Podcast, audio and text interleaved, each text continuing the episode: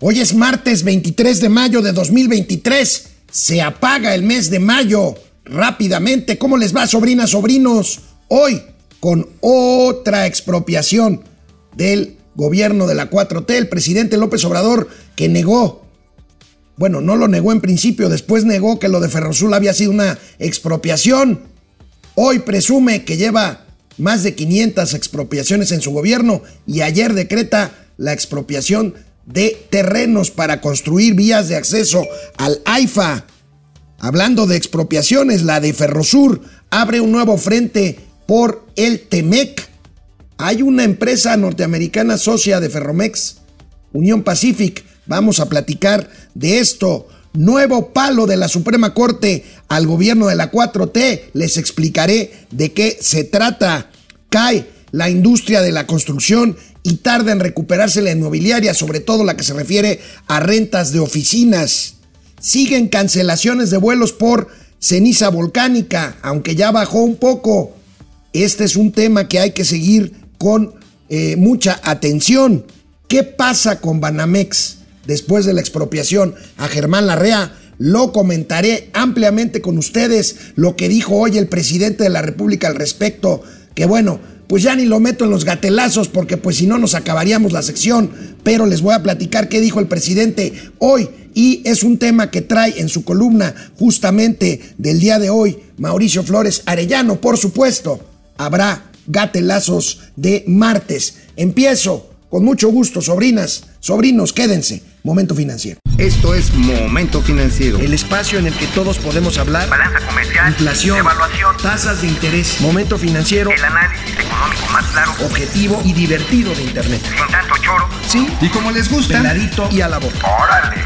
Vamos, réjete bien. Momento Financiero.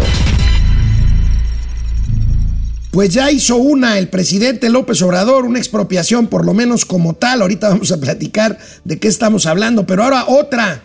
¿Será que en los próximos meses el presidente se vaya como hilo de media decretando expropiaciones al por mayor? Bueno, ayer el presidente López Obrador emite otro decreto expropiatorio, este de terrenos de terrenos en diferentes municipios del Estado de México, concretamente Tultitlán, Tultepec y Nextalpan, perdón, o Nextalpan, eh, bueno, hay, Nextlalpan, Nextlalpan, me están corrigiendo, muchísimas gracias, allí en el Estado de México son terrenos para el tren suburbano, para poderlo conectar con el AIFA, este tren que dijeron que iba a estar listo y que pues apenas están expropiando terrenos. Imagínense usted, son 113.838 metros cuadrados.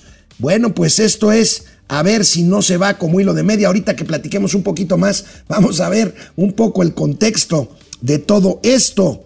Ante el decreto publicado ayer, pues hay nuevas reacciones. Aquí el decreto se hará ya una forma de gobierno en lo que resta del sexenio Afortunadamente ya falta menos, pero aquí está este decreto que expropia terrenos en favor de la federación para llevar a cabo la construcción de centros de transferencia modal 1, 3, 4 y 6 de la línea 1 del 3 suburbano correspondiente a terrenos de propiedad privada a ubicados en estos municipios que les decía y fundamentalmente para construir un ramal que lleve al aeropuerto internacional Felipe Ángeles al Chaifa, este que no levanta pero ni con el himno nacional se pone de pie. Y bueno, pues ahorita regresaremos al tema de las expropiaciones, porque tengo que decirles qué otras cosas pudieran estar en riesgo, qué ven los inversionistas y sobre todo ver este tema de la palabra maldita, la expropiación que les comentaba ayer en mi columna, en un contexto histórico y en un contexto de otros países, fundamentalmente Cuba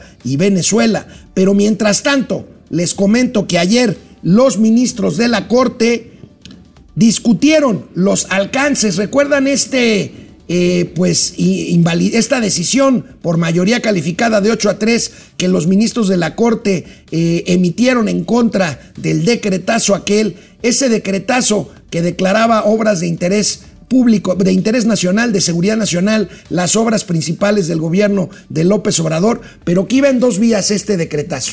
Iba en vías de, por un lado, hacerlas de interés nacional para que no fueran sujetas a escrutinio público por ley de transparencia, pero por otro lado también incluía facilidades para que el gobierno no tuviera que enfrentarse a molestos recursos jurídicos de amparos y esas cosas que uno usa pues para defenderse y entonces pues las eximía de cualquier tipo de, eh, de desventaja en ese sentido. El decreto original establecía que si en cinco días no había ningún problema, eh, o ningún recurso de estos, pues el gobierno podía proceder directamente a adjudicar obras sin necesidad de atender las cuestiones jurídicas. Bueno, pues en el alcance de lo que la semana pasada los ministros eh, dieron palo a la 4T, bueno, pues ahora vieron el alcance y la eh, aplicación de esta resolución.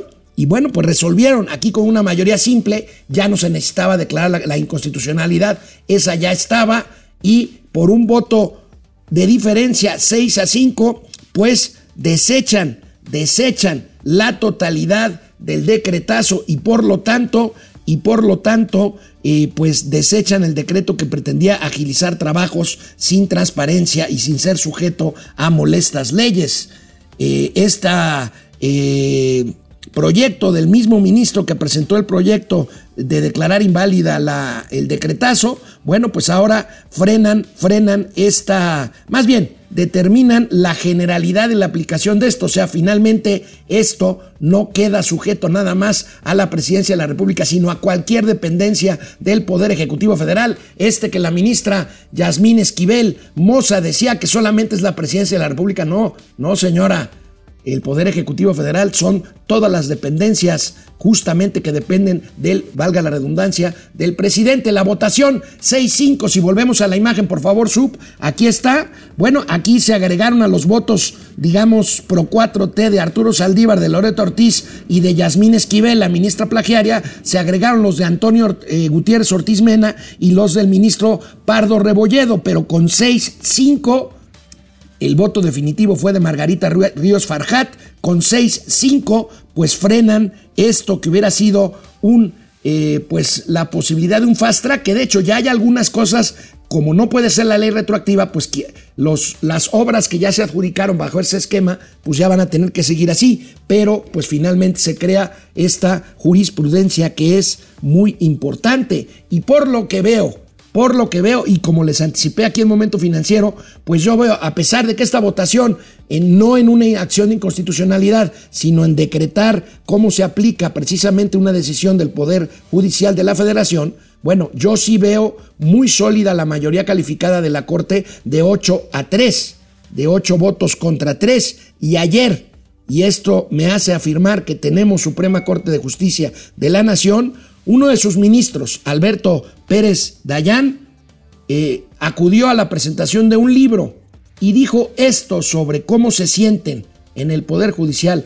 A mí me parece que es un mensaje muy relevante de uno de estos ocho ministros que conforman esta, este bloque de contención en contra de los afanes autoritarios de la 4T. Para decir estamos fuertes, estamos convencidos de lo que hacemos, en ese sentido, nada nos va a doblar. Nada nos va a doblar. Se lo he dicho a todos, el día que la constitución cambie y diga otras cosas, haremos que esas otras cosas se cumplan. Pero mientras no estén, haremos que se cumplan las que están, a costa de lo que sea. Si después de todo lo... De eso se trata la Corte y de eso se trata el contrapeso constitucional. De eso se trata.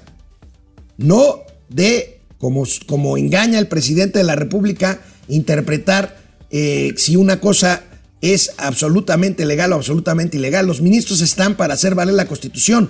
Por eso, una reforma constitucional pues es incontrovertible, porque es una decisión que toma el Poder eh, Legislativo con una mayoría calificada, esa que ya no tiene la 4T, el gobierno de López Obrador y sus diputados y senadores morenistas ya no la tienen, por eso ya no pueden pasar una reforma constitucional y por eso han tratado de pasar reformas eh, que no pudieron o que no quiso el presidente pasar cuando sí tenían la mayoría calificada a través de reformas secundarias que pueden ser votadas por mayoría simple, pero que están siendo controvertidas y están siendo rebotadas por esta corte que para eso está y que yo celebro que así esté Dice el ministro Pérez Dayán que no los van a doblar, que están firmes, que están bien, y eso es digno de celebrarse. Y bueno, volviendo al tema de las expropiaciones y concretamente al tema de Ferrosur, esta empresa ferrocarrilera propiedad de Germán Larrea, el eh, segundo hombre más rico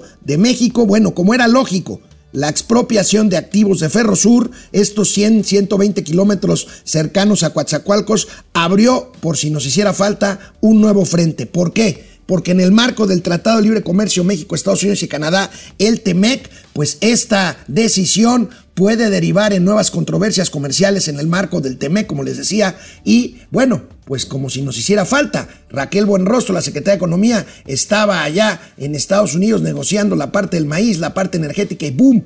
Llega este asunto que no cae nada bien, como lo advierte, como lo advierte el periódico El Financiero en su nota principal del día de hoy, esta ocupación el, lo pone entre comillas porque bueno, yo estoy de acuerdo con la línea editorial en este caso, pues se trata de una expropiación. Si nos ponemos muy técnicos, pues es una rescisión de, adelantada de concesión. ¿Está bien? Es lo mismo al final de cuentas. La ocupación de Ferrosul traería controversias ante tratados. Los inversionistas dentro de la empresa que pertenece a, eh, que pertenece Grupo México podrían apelar a mecanismos controversiales. Y es que les debo recordar, la empresa ferrocarrilera la gran empresa ferrocarrilera, y hablo de gran, de tamaño, no estoy haciendo un juicio de valor sobre si es una buena empresa o no, pero es una empresota. Union Pacific tiene el 25%. La norteamericana Union Pacific tiene el 25% de acciones de Ferrosur, la empresa de Germán Larrea.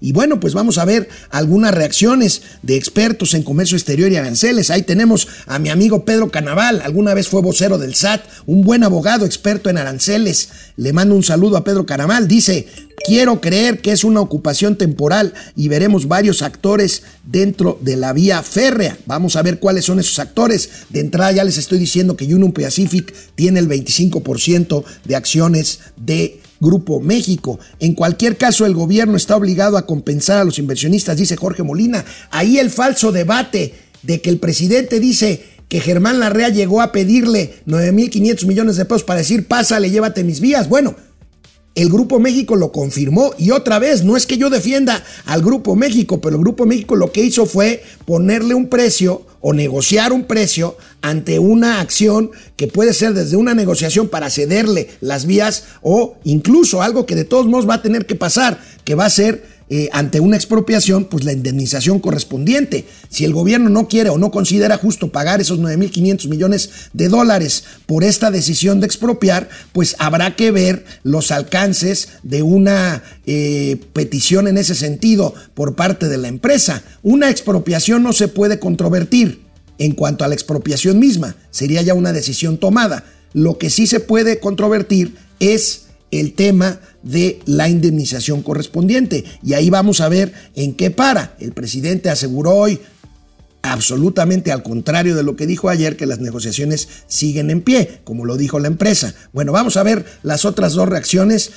todo dependerá del origen de la inversión para ver qué tanto, qué tratado, perdón, se aplica, dice al, eh, Aristeo López, abogado de este despacho Clear Hill, experto en estas cuestiones de comercio exterior, y Gustavo Uruchurtu, que fue panelista en el TEMEC por parte de México, dice, creo que sí debe haber inversiones extranjeras que puedan acudir a los mercados, a los mecanismos, perdón, clave. Aquí está estas cosas por si algo nos hiciera falta. Y es un problema esto en torno, en torno exclusivamente al caso de Grupo México, pero también va un poquito más allá. Pero veamos el caso exclusivo de Grupo México. Ya veíamos que las acciones han eh, sufrido una caída, decía que 4%. Bueno, ya pasó un día más y las acciones de Grupo México se han venido abajo más de 7%, como podemos ver en esta gráfica de El Economista. Aquí la tenemos. Las acciones de Grupo México en general han bajado 7.16% y las de la división transporte de Grupo México a la que pertenece Ferrosur 6.68%, casi 7%. Bueno, yo les voy a decir, yo les voy a decir una cosa. Y eh, pues es un tema muy interesante. Ahí tenemos pues lo que, lo que les decía de los 9.500 millones de pesos que llegó Germán Larrea a pedir a la presidencia de la República y la reacción del presidente Andrés Manuel López Obrador, que trae un tema, que trae un tema ya de animadversión, ambos, entre Germán Larrea y Andrés Manuel López Obrador, desde antes.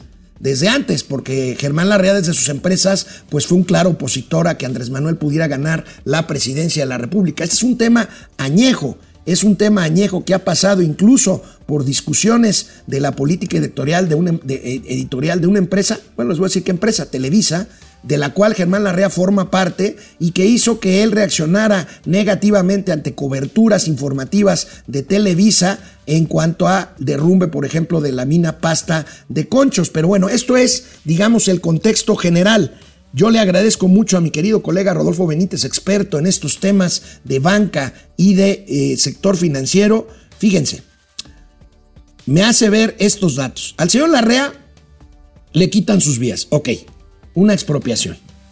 No le quieren pagar 9.500 millones de pesos de indemnización, como 500 millones de dólares, que él dice que vale esto, este asunto, que él dice que reclamaría o que se merecería por compensación. Fíjense nada más. ¿De qué estamos hablando? 9.500 millones de pesos. Nada más en dos días, las acciones de Grupo México en la Bolsa Mexicana de Valores perdieron el equivalente a entre 30 mil y 46 mil millones de pesos.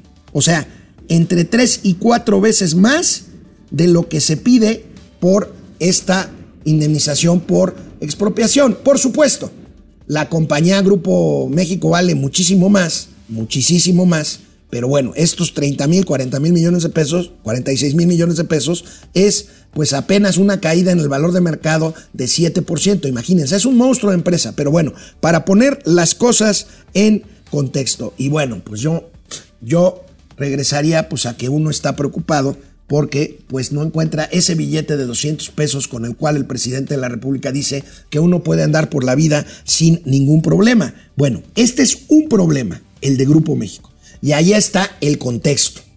Ahora, otro problema y van a decir ya chole con el tema de las señales. Bueno, pues estas señales verdaderamente tienen preocupados no nada más a los mercados, sino a los inversionistas de otras eh, de otros sectores productivos que tienen activos en México y que pueden ver que si hicieron esto con Grupo México, pues pueden hacerlo con sus propios negocios. Y aquí Reforma hace un ejercicio muy interesante, el periódico Reforma, el Pasquín Inmundo, en donde analiza otros sectores en donde bajo la figura de concesión o bajo la figura de licencias, el Estado mexicano ha otorgado a empresas para que inviertan en estos sectores que ahora pues tendrán que poner sus barbas a remojar. No lo sé, no lo sé. Vamos a ver de qué estamos hablando, porque estamos hablando de concesiones o licencias en riesgo que bajo el criterio con el que se expropió esta parte Ferromex, pues también estarían en riesgo. Y estamos hablando, por supuesto, de la minería, que también es un brazo de Grupo México,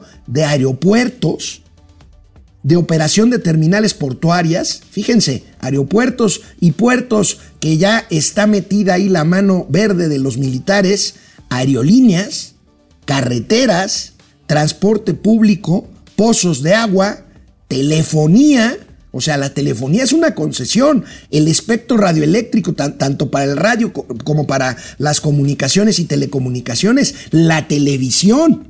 La televisión son concesiones, las vías ferroviarias, por supuesto, zonas federales marítimo terrestre y agárrense, bolsas de valores y bancos. Aquí podríamos decir, esas no son concesiones, no, pero son licencias. Y bueno, ya hay una experiencia previa que se hizo bajo motivos políticos, la expropiación de la banca en 2000, no, en, mil, no, en 1988 en, el, mil, no, en 1982, perdónenme ustedes mi, mi, mi, mi este, tropiezo, 1982, cuando eh, José López Portillo nacionalizó la banca y decretó el control generalizado de cambios. Bueno, pues aquí la pregunta es, ¿tienen todos esos sectores que poner las barbas a remojar? Pues ahí se los dejo. Y siguiendo con el tema expropiatorio y con conversaciones con mis colegas eh, que les refiero, expertos en estos temas, bueno, ahí les va. Fíjense. El presidente de la República, el presidente de la República dice ayer que no era expropiación y hoy presume que lleva 500 expropiaciones, sobre todo derivadas del tren Maya. A ver, puede tener razón, pero aquí volvemos otra vez a las medias, a las medias verdades o mentiras completas. La primera expropiación directamente de activos privados fue la de el viernes, porque se expropiaron, pues, fierros de Ferrosur. Había habido antes expropiaciones más bien de carácter eh, de, terrenos para eh, fines públicos, fundamentalmente el Tren Maya, que esos son más comunes y corrientes. Bueno, ahí les van los datos. Fidel Castro expropió casi 6 mil empresas. Nada más que estuvo casi 60 años en el poder. Hugo Chávez expropió 1.359 empresas. No expropió más porque se murió. Bueno, nos estamos colocando en esta categoría con una expropiación o 500 como ustedes quieran verlas, el propio presidente lo reconoció, con cinco años de gobierno. También ahí se las dejo, ahí se las dejo de tarea. Y bueno, no es que uno sea mal pensado, pero a uno le calientan la cabeza. A mí afortunadamente yo tengo el gran privilegio de hablar todos los días y comunicarme con mucha gente, pues que por supuesto enriquece lo que yo llego a decirles aquí. Trato de ponerlo en contexto para que ustedes sean los que decidan. Por cierto, gran tuit, el de Guadalupe Acosta Naranjo, este político ex del... No, todavía está en el PRD, pero este gran tuit sobre la semántica que yo les he dicho, pues la semántica es lo de menos, lo importante es el fondo. Si hacemos caso que lo de Ferrosur no fue, no fue una expropiación, bueno, pues entonces hemos vivido equivocados toda la vida, porque entonces, y aquí viene el tuit de eh, don Guadalupe Acosta Naranjo, el pasado 18 de marzo, el presidente López Obrador convocó a una concentración nacional en el Zócalo para celebrar el 85 aniversario de la expropiación petrolera, aquella expropiación del general Lázaro Cárdenas un 18 de marzo, justamente, de 1938. Bueno, hoy pues ya podríamos estar muy confundidos porque lo que se festejó en realidad entonces fue la recuperación de una concesión, usando, usando la semántica esta engañosona de la 4 de la 4T. Mucho de qué hablar con esto. Ahorita voy a brincar otra vez a otros temas porque voy a regresar al tema que tiene que ver con Germán Larrea y la compra de Banamex, porque ayer surgió un rumor muy fuerte de que esta se había caído, pero prefiero brincarme ahorita el tema, atender otros y esperar a platicarlo con Mauricio Flores, porque él justamente trae este tema hoy en su columna, en su columna de la razón. Y bueno, vamos con indicadores, indicadores y cifras, como ha sido una constante la construcción cae en este gobierno. La industria de la construcción, que es una de las pilares de la inversión fija bruta, es uno de los indicadores que inmediatamente ven reflejado cuando se está cayendo la inversión fija bruta, como ha sido el caso de eh, México. Bueno, pues eh, se cae, se cae la inversión en, más bien, la eh, productividad y la actividad en el índice de construcción es la mayor caída desde 2020. Ahí tenemos, se pierde un impulso que venía después del rebote de la pandemia y actualmente pues queda, queda en el valor de producción de 25 eh, mil... 400 eh, millones de pesos al cierre del primer trimestre del 23, pero pongamos esto más en contexto y para ello nos ayuda y como les digo, tengo el privilegio de comunicarme con mucha gente pues brillante y mucho más entendida que yo en todos estos menesteres. Carlos Ramírez, el economista de Integralia, nos ayuda, nos ayuda poniendo en contexto este, esta información de la industria de la construcción. Y aquí se los presento porque vale la pena. El sector de la construcción en México, fíjense, mes con mes, o sea, en el último reporte, mes con mes, febrero-marzo, cae 1.1%. Si lo analizamos, es 2.8% de crecimiento. Está bien. El acumulado del trimestre es 4.4%. Está bien. Pero aquí viene, aquí viene el tema. En el sexenio, la industria de la construcción se ha caído casi 19%. Y después de la pandemia, se ha caído 8%. O sea, estamos todavía 8 puntos debajo del nivel de la industria de la construcción mostrado antes de que llegara el COVID y 18.9% abajo del inicio del sexenio. Texto y contexto, decía y dice mi amigo David Konsevic. Y bueno, pues ahí está, texto y contexto. Y hablando de cifras, nos vamos a otro sector, el sector inmobiliario. Parece que tardará todavía más. Parece que tardaría todavía más, tardará todavía más el tiempo de que los espacios disponibles de oficinas en la Ciudad de México se vuelvan a llenar. Hay un gran déficit a partir de la pandemia. Todavía hay muchas personas que trabajan a distancia y bueno, esto todavía va a tardar. Ahí va, hubo reconversión de espacios inmobiliarios de oficinas que se convirtieron en hoteles, se, convirtieron en este, espacios para renta de vivienda, en fin. Y aquí tenemos pues esta información eh, también de nuestros amigos del financiero. Mantendrán espacios vacíos hasta el 2026, vaticinan los expertos. El trabajo híbrido se resiste a desaparecer, por lo que 23.5%, 23,5% de las áreas laborales siguen sin ocuparse. Las principales zonas donde hay eh, pues una sobreoferta de espacios para oficinas son Santa Fe, zona norte y Polanco. Pues esto difícilmente hay, yo sé de empresas que pues materialmente, más allá de que ya están recuperando su actividad y de que pues ya no hay emergencia sanitaria, han decidido mantener un esquema híbrido porque así les conviene como plan de negocio. Vamos a ver de qué estamos hablando como porcentaje. Ahí está, oficinas vacías al primer trimestre del año, como les decía, 25% de su inventario desocupado. En Santa Fe hay 416 mil, casi 417 mil metros cuadrados vacíos de oficinas. En el norte, 364 mil 800 metros cuadrados vacíos. En Polanco, 293 mil. En reforma, en la parte, en la zona de reforma, 137.351 metros cuadrados disponibles o vacíos, como ustedes le quieran decir. En las lomas, algo parecido, 131.000 metros cuadrados. En la zona de Insurgente Sur, justamente donde yo tengo la oficina que está a sus órdenes, 202.358 metros cuadrados disponibles.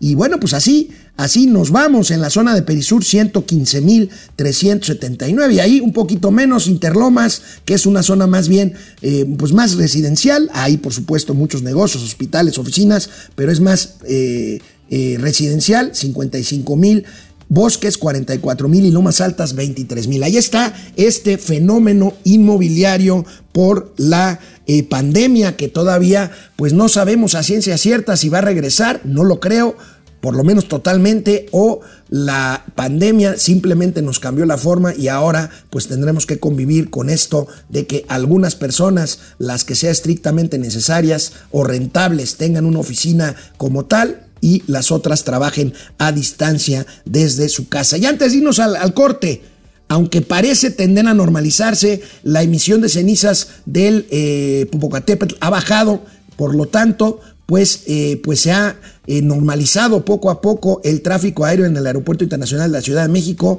pero todavía ayer se cancelaron 123 vuelos. Hoy menos que eso, pero se siguen cancelando vuelos. Vamos a ver, esto pues es impredecible porque depende de la actividad y de la emisión de ceniza y hacia dónde se dirija la ceniza, porque hasta ahorita la ceniza se ha ido más hacia Puebla que venirse hacia México, pero imagínense si por vientos o por condiciones meteorológicas pues, se llega a venir una lluvia de cenizas fuerte a la capital del país, pues bueno, no sé qué vaya a pasar, pero bueno, por lo pronto ahí está la actividad del volcán, como vemos en la imagen, sigue sigue siendo importante y bueno, por lo pronto, esta mañana reabrió su actividad el aeropuerto de Puebla, que está muy cerca del volcán, muy muy cerca del volcán. Digamos que este usted si viene desde Puebla a la Ciudad de México antes de empezar a subir por la sierra que lo lleva eh, primero a Río Frío y luego a Llano Grande para luego bajar hacia Chalco, bueno, antes, viniendo de allá para acá, antes de empezar la subida, pues está el aeropuerto o la desviación hacia el aeropuerto de eh, Puebla, al, aeropuerto Hermano Cerdán,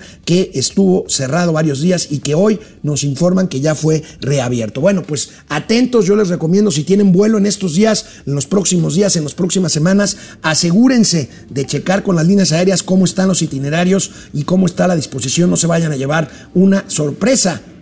Muchas veces uno se olvida cuando uno se va y se olvida de checar si uno puede volver. Y ahí tenemos pues historias verdaderamente complicadas de gente que se queda varada antes de poder volver a su lugar de origen. Atentos por favor, esa es la recomendación que les hacemos aquí en Momento Financiero. Vamos a un corte, vamos a sus comentarios, regresamos, regresamos con eh, lo de Banamex.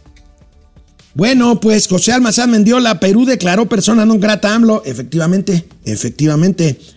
¿Para cuál? Eh, dijo que era un honor. Bueno, pues cada quien. Orates quiso expropian para que nadie use el AIFA. Bueno. Teresa Anaya, 65 pesos, bravo, gracias, Teresa. Me rayé, me convertí en empresario. Bueno, Francisco García, buen día, dúo financiero. ¿Qué pasó con la separación de Telmex? ¿Siempre se va a llevar a cabo? No sé a qué te refieras, eh, Paco. ¿Separación de Telmex? A ver si me das un poquito más de. por- porque no, no, no recuerdo ahorita, o por lo menos no, no veo a qué te refieras. Patricia González, buenos días. Ya andamos aquí. Azucena Carballo, presente desde la Bella Irosa, desde Pachuca. Saludos, saludos allá, la tierra de los pastes. Juan Ramón, no, ya llegué. Saludos y dejen su like. Gracias, Juan Ramón. Te vi desde antes, desde que avisé que iba a entrar al aire. Allá andabas ya, te agradezco muchísimo. Leti Velázquez, like número uno. Carlos Stricher, buenos días, tíos financieros. Portland los saluda a estos expropiados del bienestar. Gracias hasta el estado de Oregon en los Estados Unidos de América. Daniel Valderas Enciso, excelente día, comandantes de las finanzas. ¿Como para cuándo creen que lleguemos a estar como Venezuela y Nicaragua?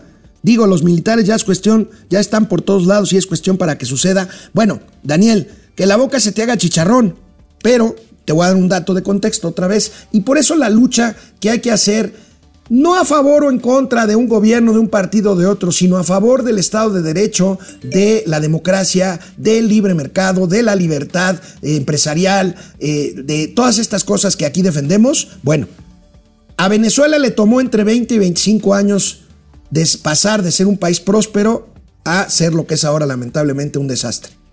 Ahí se las dejo, ahí se las dejo. Betty Villalón. Eh, hola mis amigos Alex y Mau, gracias. José Manuel González Ochoa, gracias, saludos. José Almazán Buendiola, Adán Augusto.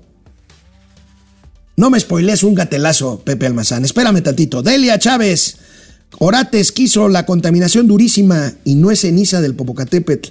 Es contaminación por la termoeléctrica de, de Tula, ¿sí es cierto? Santiago Arzate, buenos días desde Puebla Capital. Saludos, Santiago, suerte. Ángeles Ábalos, Marco Reyes. Expropiación es comprar los bienes a precio de mercado. AMLO solo quiere apropiarse los activos sin pagar nada. Gracias eh, por eh, este comentario, Marco. Roberto Jiménez Flores, saludos desde Ameca, Jalisco. Gracias. Alejandro Castro, excelente día igualmente. Rogelio Ortiz, el Pinocho de Palacio es un loco delirante que a veces se despierta creyéndose Benito Juárez, otras veces Francisco Ismadero y otras Lázaro Cárdenas. Por lo que sí es un peligro porque va a ir empeorando. Ya lo dijo Pepe Newman. Saludos a Pepe Newman. Uh, hace años que no lo veo. José, José Lo Aguilera, buen día. José Almazán Mendiola, como, como ya les había dicho antes, Movimiento Ciudadano significa morena de closet. Bueno, aquí José Almazán se refiere a la posición que ha asumido Movimiento Ciudadano en el sentido ya no nada más de decir no voy con la alianza, sino de tratar de bombardear la alianza, de la alianza. Y muchos lo interpretamos como que lo está haciendo ahorita, a 12 días de las elecciones en el Estado de México, pues ¿para qué? Para golpear a la alianza y beneficiar subrepticiamente a Morena, que parece que a Delfina Gómez, que está bien arriba de las encuestas, pero parece que no le está yendo tan bien como dicen. Es lo que dice Mauricio Flores, yo le creo, no le ha ido tan bien y por eso están haciendo circo, maroma teatro para tratar de rescatar su candidatura y por lo tanto su victoria. No lo sé, vamos a ver, faltan 12 días. Julio César, un saludo al Goku y Vegeta de las finanzas. Freddy Zacarías, gracias. Teresita Valle, gracias. Alejandro Acuaz, maestros de las finanzas, ya estamos hartos de este dictador aldeano, pero en el 24 le quitaremos el poder. Bueno, para eso es la elección, que cada quien vote en conciencia. Carlos Ávila, no, Carlos González, 499 días y esto se acaba. Carlos lleva el contador regresivo. Sondeo. ¿Debería seguir Germán Larrea con la compra de Banamex? Sí. La ley lo protege. 22%. No. No lo haga, compa, 78%. Vamos con el tema Banamex. Bueno, pues ya estamos aquí de vuelta después de leer sus amables comentarios. Y bueno, ayer, ayer por la tarde circularon fuertes rumores de que la venta de Banamex se había caído. ¿Por qué? Pues porque ya había casi un acuerdo con Germán Larrea, el señor expropiado de Ferrosur. Bueno, fueron ides, di- dimes y diretes que no han podido confirmarse ni de uno ni de otro lado. Hay quienes dicen que sí se cayó ya, lo cual haría lógica, pues después de este asunto, pero otros aseguran que no. Fuentes de ambas partes, o sea, de Banamex o de eh, Grupo México, dicen que el, el trato o la negociación o el proceso sigue, pero no hay ninguna confirmación precisa al respecto. Hay un limitante. También hay un acuerdo de confidencialidad para una operación de estas características que hace que ni una ni otra parte puedan decir más allá de, pues básicamente nada eh, sobre todo al momento de dar avances de la negociación o las características de la propia negociación, precio, plazo, eh, postor, en fin, inversionistas, en fin. Entonces, pues esto, esto ha llevado pues a una serie de, de, insisto, dimes y diretes que pues nadie ha desmentido, aunque por ahí ayer, después de un tuit de mi querido amigo Darío Celis, eh, en donde aseguraba que la eh, operación se había caído por el tema de la expropiación a la REA, pues eh, por ahí otros colegas recibieron información de fuentes del Grupo México de que no era así, de que las pláticas y el proceso continuaría. En todo caso, habla de un enfrentamiento muy serio. El presidente de la República hoy en la mañana dice que siguen las pláticas, contrario a lo que había dicho ayer, de que él ya no se reuniría con Germán Larrea, a lo mejor ya no se reúne con él, pero dice que las pláticas continúan, pero por lo pronto, por lo pronto, el presidente, miren lo que dijo esta mañana, no lo van a creer cuando le preguntaron, oiga, ¿y qué hay de cierto o qué sabe usted de que Germán Larrea ya no va a comprar Banamex? Esto contestó el presidente de la República. Yo hasta me había alegrado. ¿Por qué? ¿Eh? ¿Por qué? Este, pero primero vamos a contextualizar, ¿no? Ya hasta me había alegrado, dice el presidente de la República. O sea, un día se le va a la REA como miembro de la mafia del poder. Otro día le da su bendición, porque así lo hizo la semana pasada, de que no habría problema si la REA compraría Banamex. Luego se reúne con la REA. Luego le expropia. Y luego dice que se alegraría mucho de que se cayera la venta. Entonces, ¿de qué estamos hablando? Y estamos hablando de un banco importante, de una inversión importante y de un, una señal básica que puede colocar a México en un país serio como objetivo de inversión o al revés, que no. Bueno, el presidente después de decir esto que acaban de ver y escuchar, de decir que pues ya le había alegrado mucho, antes de decir que las pláticas continúan, bueno, el presidente de la República se aventó el choro, y no es la primera vez que lo hace, pero hoy lo hizo esta mañana otra vez, de que, bueno, si no la compra la REA, ¿qué tiene? De que incluso lo podría comprar otro o incluso lo podría comprar el gobierno. Entonces estaríamos ante otra expropiación simulada o algo más parecido a lo de la compra de activos de Iberdrola que la expropiación a Ferrosur. Yo ya no entiendo. Muy bien. Ahora, el presidente pues hace sumas ahí medio, medio chafas. ¿Por qué? Porque dice, y esto bien podría ser un gatelazo anticipado, pero lo tengo que decir aquí. Dice, el gobierno podría comprar Banamex. ¿Por qué? Porque, a ver, dice, el gobierno no está dispuesto a pagar 500 millones de dólares para indemnizar a la REA. Ok. Y la REA quiere comprar en 7 mil millones de dólares Banamex, pero dice el presidente, de esos 7 mil tiene que pagar 2 mil millones de impuestos, entonces le quedarían 5 mil millones. Entonces ya no sería negocio.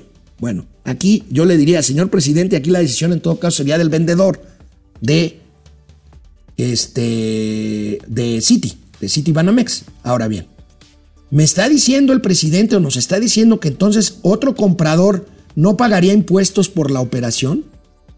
Claro, no sería el caso si el comprador fuera el gobierno, que no es lo mejor. Pero bueno, ahí está. Este banco, además, y me dice otra vez, gracias a Rodolfo Benítez, fíjense, eso no es todo.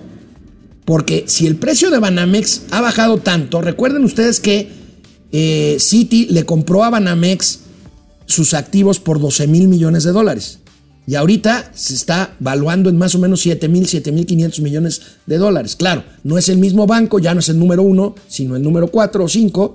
Y pues eh, se han venido pasando cosas que no necesariamente tienen que ver con el principio este de los economistas de Ceteris Paribus que pues este hace que algo se evalúe exactamente igual porque las condiciones no cambian. Aquí sí han cambiado. Bueno, me dicen los que saben, Banamex necesita aparte, aparte de ser comprado, después de que esto ocurriera, necesita inversiones calculadas entre mil y mil quinientos millones de dólares en tecnología. Banamex es un banco que se ha quedado rezagado en cuanto a inversiones de tecnología que han hecho que otros bancos como Banorte, como BBVA, como incluso Santander, lo hayan superado en cuestiones pues, de la nueva banca digital, en cuestiones de las apps, en cuestiones estas que le han quitado mercado a Banamex. O sea, Banamex para seguir compitiendo necesitaría una inversión muy fuerte en tecnología, en capacitación y en renovación para poder competir con los tres gigantes del mercado bancario mexicano que son BBV, Banorte y Santander, en ese orden. Bueno, la nota en todo caso es que el gobierno quiere cobrar 2 mil millones de pesos de impuestos por la operación y entonces pues dicen sus matemáticas sí solo se llevaría 5 mil. Yo no lo veo tan simple. Bueno, salvo que también el presidente tiene una espina clavada en su catálogo de obsesiones y de rencores. City Banamex no pagó impuestos cuando pagó estos 12 mil millones de dólares. ¿Por qué? Porque la operación se hizo a través del mercado de valores y cuando se hizo, hace ya muchos años, las operaciones del mercado de valores estaban libres de gravamen fiscal. Pero bueno, son condiciones que cambian con el tiempo. En fin, vamos a ver hoy qué querrá decir el presidente. Entonces, ¿quiere, quiere o no quiere comprar Banamex? ¿Quiere o no quiere o sería capaz de boicotear como ya ha hecho con otras muchas cosas, a Germán Larrea para que él sea el comprador de Banamex cuando ya había dicho que no pasaba nada si el comprador sería Grupo México o Germán Larrea con un grupo de inversionistas? Pues no lo sé, no lo sé y mejor le pregunto a Mauricio Flores Arellano que hoy escribe justamente sobre el tema. Querido amigo Mauricio Flores, buenos días. Yo ya no entiendo absolutamente nada y bueno, si tú me dices que tú sí, no te voy a creer, pero por lo menos échate el rollo. Pues de qué, cuál de todas las cosas, ¿eh? Porque como me tenían. Amigo, a ver. Esto es un desmadre, esto es un desmadre, hermano. Acto uno, ¿cómo dice el chiste? Primer acto. Se pelea el presidente con Germán Larrea desde 2006. Segundo acto, segundo acto. El presidente expropia, más bien, el presidente cancela el aeropuerto y Germán Larrea es de los empresarios que se quedan calladitos. ¿Por qué? Pues porque ya ganó y va a ser el jefe. Tercer acto. Germán Larrea agacha la cabeza como el suavecito Francisco Cervantes y no dice absolutamente nada porque dice yo voy a cuidar mis negocios. Cuarto acto, el presidente se va otra vez contra Larrea. Quinto acto, el presidente le da la bendición a Larrea para comprar Banamex. Eso ya parece mundial de fútbol. Sexto acto, el presidente le expropia a Larrea. Y séptimo acto, hace unos minutos el presidente dice, uy, ante la versión de que ya se cayó la compra por la REA, pues yo me puse muy contento. Y séptimo acto o octavo, ya, ya perdí la cuenta, pues mejor que lo compre el gobierno. Hermano, hermano, parece, que estás haciendo la divina comedia. Pues es, ya, son muchos actos. Hice, te, lo, voy a, resumir. Te lo voy a resumir para que te guste. No, no, no, no, no, mejor la obra, una La obra, una golosa. Ahí te va una golosa. El, eh, podríamos resumirlo en la muerte de un lambiscón. Chan, chan, chan, chan. Oye, fíjate que este, entre mis curiosidades, anoche anduve hurgando un libro muy interesante, lo has de recordar y muchos de los sobrinos lo han de recordar, que se llama ¿Por qué fracasan las naciones? De Eron Ah, bueno, recibieron un premio Nobel también de literatura por este trabajo de Eron y James Robinson, en el que habla, tiene un capítulo, el primero habla sobre México, ¿eh? Y habla del capitalismo de cuates, pero como una forma, una formación capitalista que no es exclusiva de nuestro país. En nuestro país, digo, tiene casos muy ejemplificantes como el, de, el del señor Diarrea, ¿no? Pero básicamente es que bajo el control de las concesiones que hay para todo, ¿eh? concesiones en telecomunicaciones, para radio y televisión, concesiones carreteras, o sea, el Estado y el gobierno como administrador de todos estos permisos, autorizaciones y explotaciones se ha vuelto la cuna del billete. Pero a ver, amigo, yo, yo me cuidaría, y lo puse en un tuit del fin de semana, aguas, ¿eh? O sea, meter las manos por el señor este, Germán Larrea. Yo no lo estoy haciendo, jamás lo he no, hecho. No, no, no. Bueno, ojalá que no, y si le metes la mano ya es muy tu pedo, ¿no? O sea, ahí sí, discúlpame, hermano. Pero este, pues es un rentista, no es un empresario chumpeteriano, o sea, de estos que arriesgan y crecen y están en la innovación. No, él está en lo suyo, los negocios tradicionales extractivos, y por eso, como decía uno de mis gargantas profundas en la mañana, lo tienen bien pepenado de los huevos, pero bien pepenado. A ver, su principal negocio, que es el minero, Básicamente depende de concesiones mineras y, está, y también de explotación de aguas subterráneas y acaba precisamente de estarse procesando ya la edición de esta nueva ley, yo creo que también eh, regresiva eh, de concesiones mineras y de exploración, así como de uso de aguas nacionales. Ahí se le pueden poner un susto muy fuerte. Pero espérate, también aquí el señor eh, Larrea, pues se pasó de pistomas, hermano. ¿Quieres que te diga rápidamente, te asumo, te resuma lo de mi columna? Este, pues justamente eso es lo que Ah, te iba a preguntar, amigo. Ah, pues ahí te va. Ahí, mira, digo, ya para hablar eh, en plata y, y precisando, hay una legítima preocupación en académicos, empresarios, opinadores, población en general, ajá, de que esto sea el inicio de un proceso expropiatorio, quita propiedades, cancela concesiones, estilo Venezuela. Es una sensación muy legítima, no hay que menospreciarla porque creo que es una preocupación real que no es la primera vez que hace expropiaciones este gobierno, ni tampoco es el único gobierno que lo ha hecho, ¿no? Pero bueno, en el caso específico del señor Larrea, para focalizarlo, fíjate que me llama mucho la atención. ¿Te acuerdas cuánto por lo que fue la concesión del ferrocarril del Pacífico Norte, Sí. amigo? Sí, sí, sí. 450 millones de dólares. ¿Cuánto le quiso pedir inicialmente hace un año al gobierno federal para darles este tramito de 120 kilómetros? Muy importante, pero un tramito. 2.100 millones de dólares. Después, cuando le dijeron, oye, este, o sea, no mameyes en, tiempos de tejocotes, bájale, carnal. Dice, bueno, ok, de buena onda, yo, Germán, el buena onda Larrea, te lo dejo en 532 millones de dólares. No seas mamón, güey. O sea, a ver, por 6.700 kilómetros de vía férrea pagaste por concesión 450 millones de dólares. Y para que me regreses mi concesión, me estás pidiendo 532. Dices, No seas mamón, güey. O sea, sí me estás queriendo llevar al callejón de los encuerados. Quieres que se me caiga el jabón y poninas dijo popochas.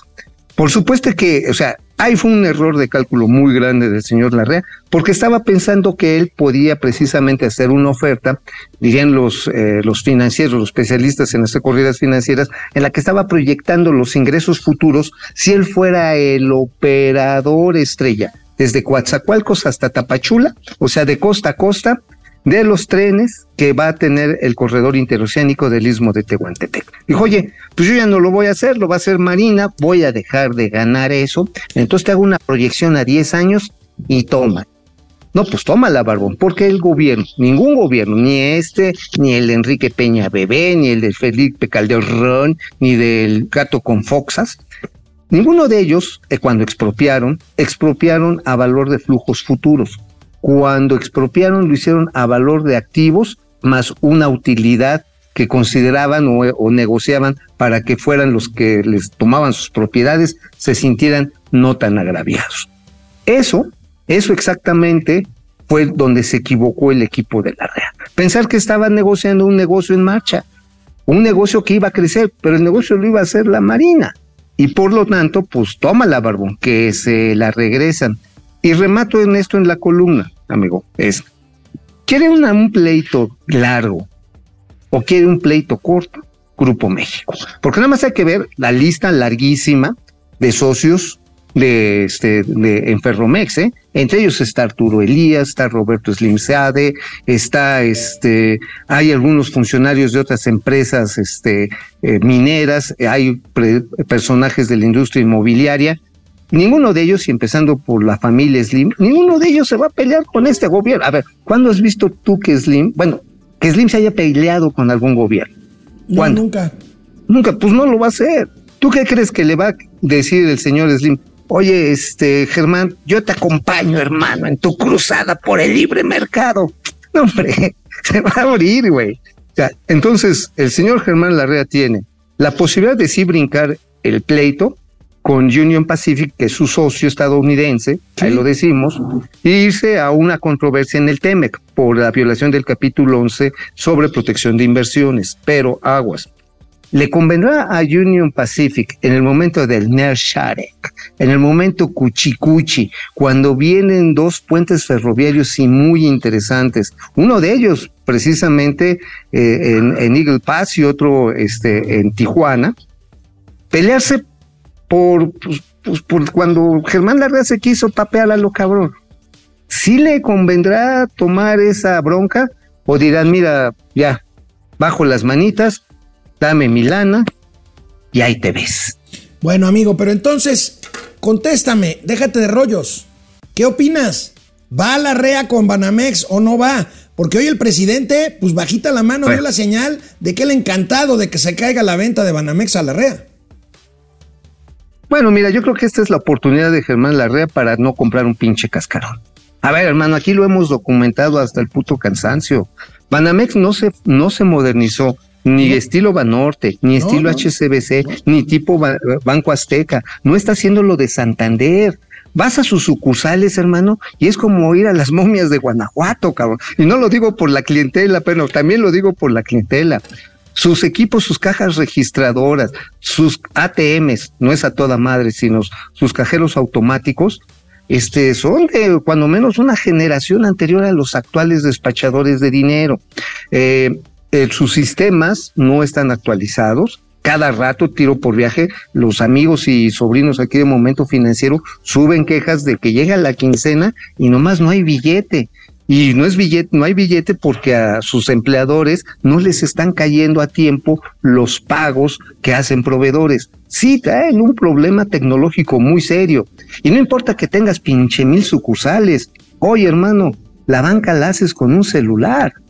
Las fintech. Entonces, a mí no me extrañaría que Germán Larrea diga, hijos, porque estaba emberrinchado. Yo hasta ayer, a las 11 de la noche, las últimas dos fuentes que consulté, decían que no se iba a bajar, que el señor está emocionado con tener Banamex. Digo, pero bueno, ya cuando te ponen la lana encima, pues a lo mejor sí en un rato, hermano, pues vamos a tener eh, Banamex Bienestar, ¿no? ¿No te gustaría para que fueras a recoger ahí tu pensión de adulto mayor? Que la boca se te haga chicharrón. Vamos a un corte con nuestros comentarios y regresamos con gatelazos. Vámonos. Bueno, pues muchísimas gracias a todas y a todos, José Luis Silva. Eso es todo, mi Führer. Andrés Manuel López Obrador, chingao. Prianista Chillones. Raimundo Velázquez Hidalgo. Saludos, tío Alex. Saludos a toda la banda Fifi desde Zacatlán de las Manzanas. Gracias. Orate Esquizo. López Dóriga no entiende que no defendemos a la REA, defendemos el Estado de Derecho. Pero, bueno, ya- les expliqué cuál es el tema de Germán Larrea con algunos comunicadores que trabajaron en Televisa. Larrea, Larrea era Larrea. y es consejero de Televisa. Así es, y mira, vamos a entenderlo. Finalmente el señor es un rentista, es un señor que vive de las concesiones públicas. Digo, que se le haga justicia, pero aguas, ¿eh? Se quiso pasar de pistomas.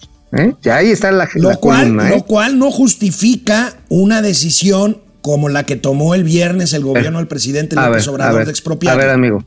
No, no, no, no lo expropió todavía. Se llama terminación adelantada de concesiones. Amigo, para efectos es lo mismo, es un tema de semántica. No, no semántica, no seas mamón, güey. Es un hasta tema de parece, semántica. parece hermano a este, ¿cómo se llama? Abuera, a- al Facundo no, no, Malo, güey. Es No, un no, tema de es semántica. Entonces, el Mm, en 18 de marzo no celebramos la expropiación, sino el retiro anticipado de una concesión a extranjeros. El 18 de marzo lo que se festeja es el cumpleaños de mi señora. Ok. Ajá. Bueno, Rodolfo Escobar, ¿qué, qué naco eres? Rodolfo Escobar Pues sí, Guerrero. Robert Orlán Mecam desde Puebla, Abel Romero desde el pueblo de Barbacoa y, y el Pulque, Actopan, gracias. Eh, Aurora Jarillo, aún así, desgraciadamente existe mucha gente que por los beneficios que otorga el gobierno siguen creyendo en ellos, claro. Pues sí, claro, se está repartiendo casi un billón de varos. Luis Cardona, bueno y, buenos y pejellorones días. Ya nos dijeron llorones. Oye, oye, pero es que hoy sí se puso otra vez chilloncito con una determinación bien importante y la festeja y hay que festejarla desde la Suprema Corte de Justicia, amigo, Sí, tú claro. ya lo dijiste Ya, ya, al ya, principio del programa. Ya, ya, ya. ¿eh? Sí, o sea, ya es más, me voy a medio spoilear la columna de mañana, pero esta expropiación, el tren suburbano de la terminal de Zacarías, perdón, de lechería a este a Laifa, se va a la Suprema Corte de Justicia. Pero la expropiación no es atacable, sino la indemnización, amigo. Vas a ver por qué se va a ir. Es lo que voy a revelar mañana en la columna de gente detrás del dinero. Lucía, Lucía. Mejía, gracias. Servando González, querido Servando, Orates quiso. Pero según Ramírez de la O, creceremos 3%. Hay un, hay un hombre o mujer, no lo sé, que se identifica como padre de AMLO y nos da un dólar con 99 Sí. centavos. Viene, viene, viene el dolaruco con 99 centavos. Muchas gracias. Connie Ortiz, tío Alex, te 50 varos, pasaste. 20, 40 varos. Tío Alex, te pasaste en actos, ya no es obra de teatro, es una serie. Pues sí. El coyotazo, el tío Mao está en el Sí, güey, no manches. Sí, estás, estás en una agencia del Ministerio Público, ¿verdad? amigo? No. No, pues aquí nada más, aquí le dicen el frescobote porque hay chelas a partir del mediodía. El coyotazo, el tío Ma. Bueno, ya. Entonces, sí. Andrea Martínez, 30 millones de lambiscones votaron por López. Los que no votamos por él somos más de 100 millones. Pues sí. Entonces, ¿por qué estamos que dejando que digo. López haga con los mexicanos lo que quiera? Bueno. ¿Por qué, amigo? Pues porque es el presidente que ganó. Pues porque es el presidente es el que presidente ganó. Digo, tuvo más votos que los demás. Guido Rosas. Ahí sí de simple. Y el presidencialismo es muy fuerte. Simili 4. Javier Salinas. Eh, el juego de MC era quitarle votos a la oposición atrayendo el voto de quienes no votarían por Morena. El cambio de estrategia en el Edomex es señal de desesperación. Están quemando ese cartucho. Oye, de veras, qué vergüenza me da, qué pena me da mi amigo, este, este, el Salomón Chertorivsky, prestándose a hacer el tongo a favor de Morena, de veras. Y mira que lo adquiero, lo admiro, creo que es un personaje íntegro, pero que lo pongan a hacer la campaña sucia de Delfina, qué gacho. Su papá yo creo que debe estar preocupado, ¿eh? Andrea Martínez, las expropiaciones que está haciendo López. Y ya sabes que también, ¿Qué pasó, amigo? No me interrumpas. oye, hombre. pero sí sabes que también que, no, es que sí sabes que su papá ya es grande, ¿no? Isaac. Uy, pues, Isaac, abrazo a don Isaac. Bueno, las expropiaciones que está haciendo López no es un chiste, es para ponernos en la alerta, dice Andrea Martínez, estoy de acuerdo con ella. Andrés Rangel, ¿cuántos trabajadores se verán afectados por esta expropiación? Buena pregunta, ¿la tienes? Los que trabajan en este trayecto no son más de 50. Eh, realmente, pues las máquinas van a poder seguir pasando, van a tener que llegar a un acuerdo. ¿eh? Yo trataría de, y todavía espero que se llegue a nada más al marco ferroviario y no quieran brincarlo más y que se circunscriba a sus obras insignias.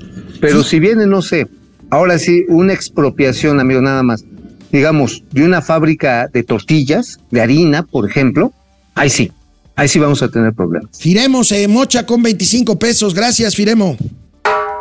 El pueblo está Gracias. feliz, feliz, feliz.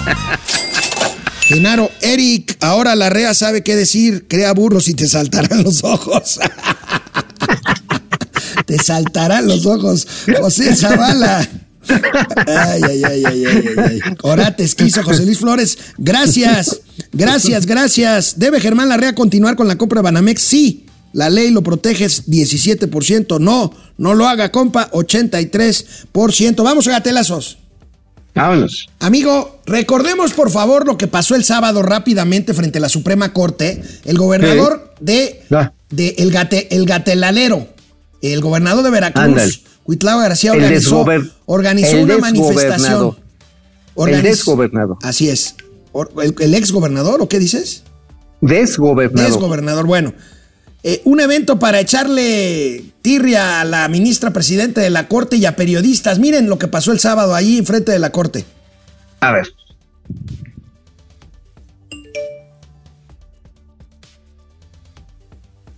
No tengo audio. No tenemos audio.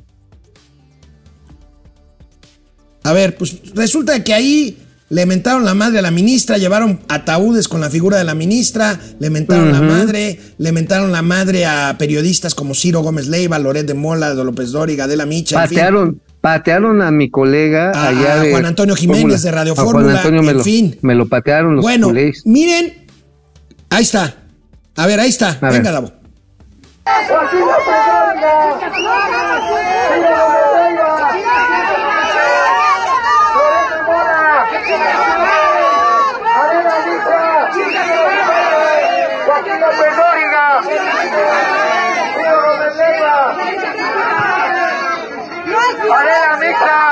Bueno, pues ve lo que contestó el chafagover cuando se le A ver. cuestionó por esto. A Mira ver, nada Cuitla. más a este A ver, el Cuitlacoche, desgobernador. A ver, Cuitlacoche, suéltate, carnal. de referencia a lo de la ministra Norma Piña. Sí. No habrá una disculpa pública por haber. eh, Pero yo no la insulté.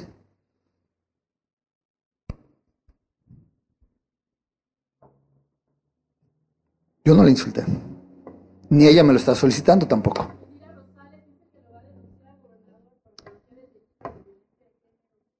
Sí. Indira Rosales. La No sé quién es.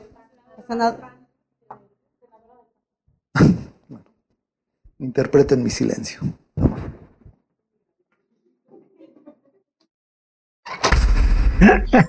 ¡A la Gaber, marineros! A ver, amigo, esto lo voy a decir en perfecto jarocho. No sea puto, cabrón, no sea puto. No, oye, pero ya tiene quien lo defienda. Adivina quién apareció inmediatamente en las calles de Jalapa para ¿Quién, defender quién, quién? al Al chafagover. ¿Quién? A ver, quiero- Batman. Sopas, Robin, viene.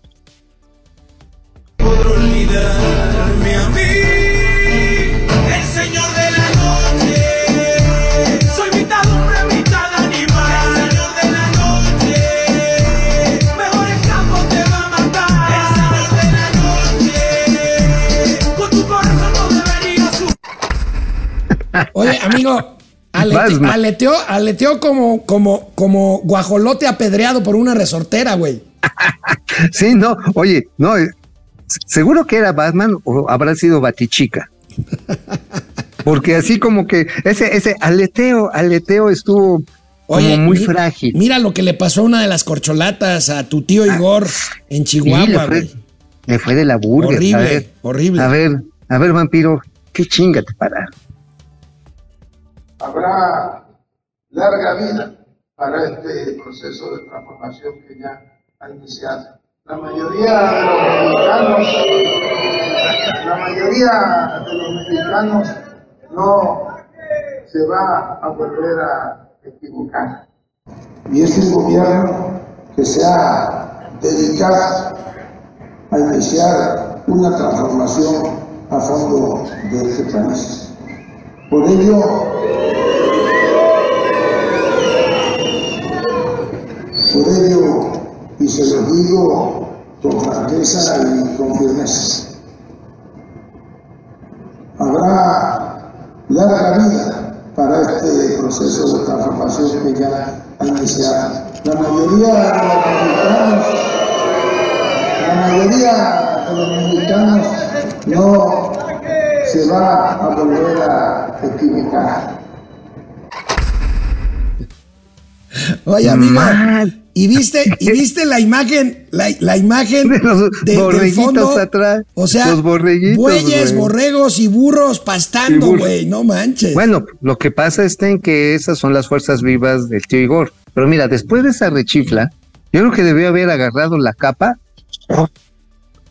y evaporarse, cabrón. Porque, a ver, nada más, si viste el logo de la Confederación Nacional Ganadera que estaba atrás. Sí.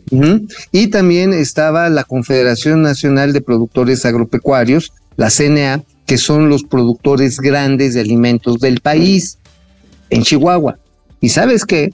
¿Sabes qué les ha dado este gobierno además de un chilote? no les ha dado nada. Entonces, creo que no le dijeron al tío Igor que lo habían echado al pinche panal de los, de los apicultores. Bueno, amigo, y no cabe duda que hay idiotas en el mundo. Mira nada más Hay muchos. la recomendación de este sujeto para salir adelante en la vida. A ver, ¿Qué cosa? a ver.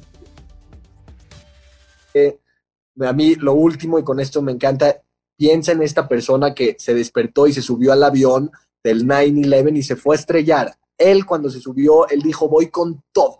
Si tenemos esa fuerza para despertarnos cada mañana, ir con todo, vamos a hacer un mundo donde nadie nos va a parar. Y como te lo decía. Oye, O sea, este, amigo, México lo que necesita son terroristas para salir adelante. pues mira, ya hay algunos, ¿eh? Digo, los que estuvieron en la Suprema Corte de Justicia, pues es una práctica terrorista, fascista 100%. Oye, pero ese es el problema de cuando las señoras no toman ácido fólico. Sus retoños salen todos pendejos. Este es el caso. Así, Oye, amigo, nuestro Sí. querido amigo desde Puebla, Salvador Villa Estrada, no sé por qué, güey, tú sabrás, tú entenderás el mensaje, pero te mandó esto desde Puebla. Ay, mi vida. Mira, A ver. Órale, cenizas. ¿qué, qué, qué Oye, quiso decir, güey? ¿Se refiere a tu cabello cenizo, a tu vida miserable, a, a- a- No. a- a- a- a que si fuera blanco sería coca? ¿Qué? ¿Besos de ceniza? No, entendí, chava. Besos de ceniza, Chava, ¿qué, qué enjuague traes con este güey? A ver, es que es un proyecto de emprendedurismo, cabrón. Tú no has entendido. Imagínate, agarras unos frasquitos ampolletitas, les metes una figurita de la pirámide de Cholula o de la Catedral de Puebla, le echas ceniza, la tapas con un corchito y le pones I'm survival was the Popocatépetl. Güey, mira, Amigo, gracias millonario. nos vemos mañana aquí en el estudio, cuídate. Ay, no,